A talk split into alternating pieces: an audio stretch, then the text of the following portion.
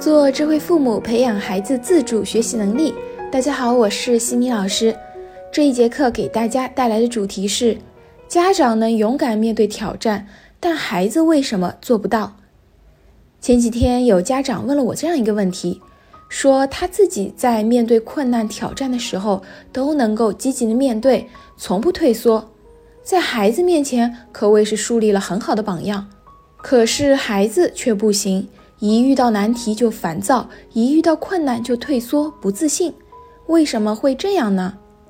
我想这个问题应该在其他的父母身上也会遇到过。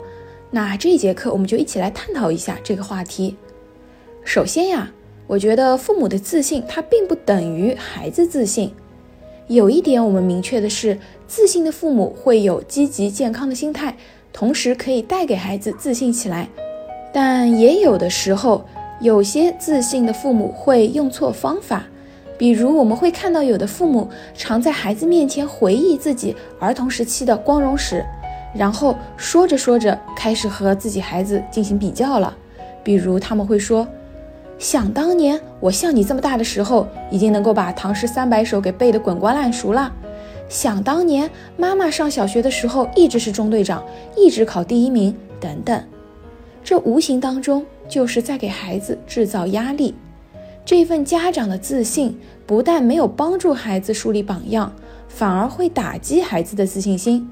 因为你总是在孩子面前扮演强者，只提当年勇，让孩子感觉自己不如爸爸妈妈小时候厉害，这会产生挫败感和无能感。我们家长要学会在孩子面前示弱，虚心向孩子请教学习，这样孩子才会变强大。那又有家长开始问了，说如果我和孩子说我上学的时候老考倒数，这合适吗？那西米老师觉得这也不合适，因为这会让孩子产生自己可以和父母一样考倒数也是正常的、无所谓的心态。我考得不好，那是遗传了我爸妈。这并不利于激发孩子自主学习的能力。家长的示弱原则是能够推助孩子的发展。其次，我们父母要考虑一下，是不是包办代替太多。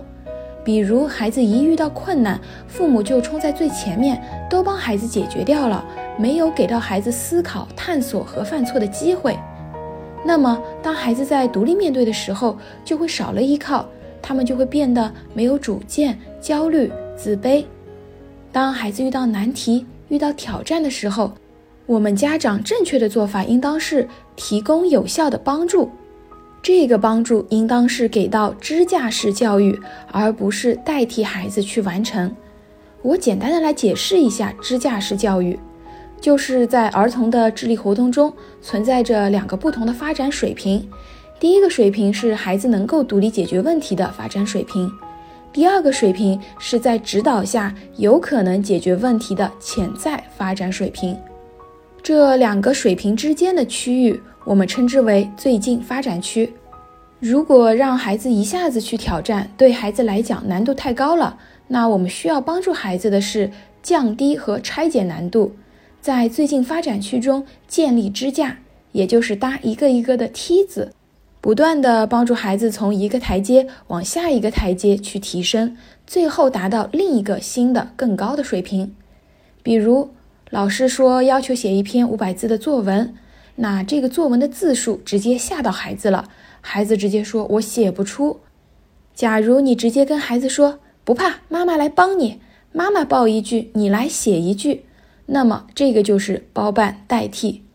如果用支架式教育的方式，我们可以先启发一下孩子，作文想写什么内容，从哪一方面可以开始写，然后让孩子一段一段的说。孩子实在没有方向的时候，我们可以帮孩子开一个头，有了这个开头呀，孩子就能够自己往下说了。一边说，可以一边帮孩子把各段的关键字在纸上罗列一下。等孩子全部说完，如果还需要补充的。你可以和孩子再探讨一下，那么作文的内容就清晰了。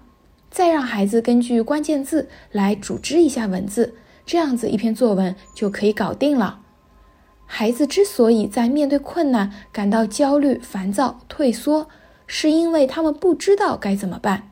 帮助孩子降低难度，提供有效的支架式帮助，找到对应的解决方法，或者帮助孩子发现自己是可以解决的，那么他就不会觉得困难了。最后，我们需要反思一下的是，我们是不是对孩子的要求期待过高？对于有一些问题，在我们大人的眼里是很简单的，我们成人完全有能力去解决，但是站在孩子的角度来讲，孩子未必有这个能力。我们需要多站在孩子的角度去思考，不要用成人的标准去要求孩子。我们要多去走进孩子的内心世界，了解孩子的真实想法，降低期待与要求，并且提升孩子解决问题的能力。这是帮助孩子建立自信、迎接挑战的有效手段。那我总结的这一些家长能够勇敢面对，但是孩子却做不到的一些原因，希望能够对大家有所启发。如果你在教育孩子的过程当中也遇到了类似的情况，也欢迎把你们的问题反馈过来，西米老师看到之后会及时予以回复。在下期的课程中，我将会和大家分享：拒绝出错即是拒绝成长。感谢各位收听。如果你喜欢西米老师的课程，欢迎在评论区给到反馈意见。在节目的最后，西米老师要给大家送福利了。关注我们的公众号“西米课堂”，后台回复“绘本”就可以免费领取海量高清绘本故事读物。感谢各位收听，我们下次见。